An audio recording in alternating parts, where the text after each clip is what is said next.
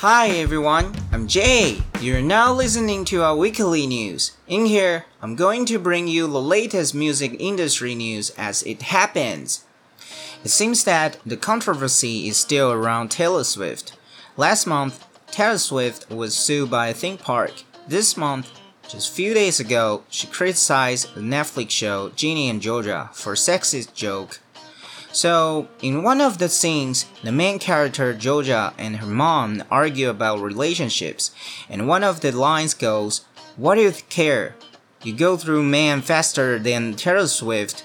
Then, just on Monday, Taylor Swift responded to the controversy. She tweeted, Hey Ginny and Georgia, 2010 called and it wants its lazy, deeply sexist joke back. Well, I can't believe that Netflix series could have this misogynistic lines about Taylor Swift.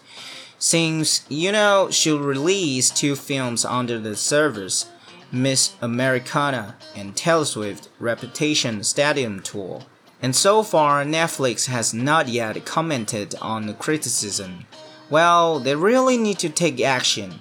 This kind of relationship stuff is really personal and I don't think it's suitable to put it on a line in such a popular show. Remember last December we made our 2020 Grammy predictions? So, before the 63rd Grammy Awards broadcasting on Sunday, March 14, there will be some events lined up for Grammy Week 2021.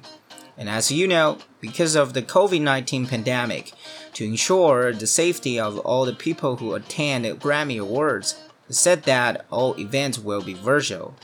Well, you know, it's really hard to imagine how it will look like virtually walking down the red carpet.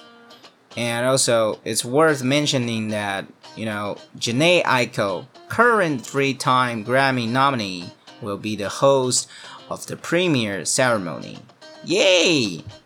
Next, out of the blue, few days ago, a demo of Shawn Mendes' version of Prisoner was leaked on the internet, which reveals that Shawn Mendes could be considered for Miley Cyrus' Prisoner before it ended up going to Dua Lipa.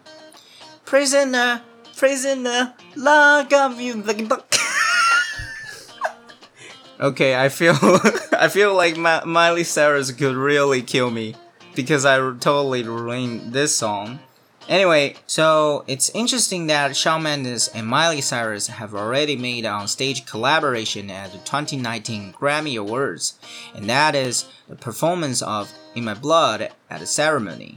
Fans do think that, you know, they sound good together. Well, I hope that someday they could really make a song collaboration. So, these are all the news for this week. Make sure to let me know your thoughts on our podcast in the Apple Podcast comment section. Thank you for your listening. I'm your host, Jay. See you next time.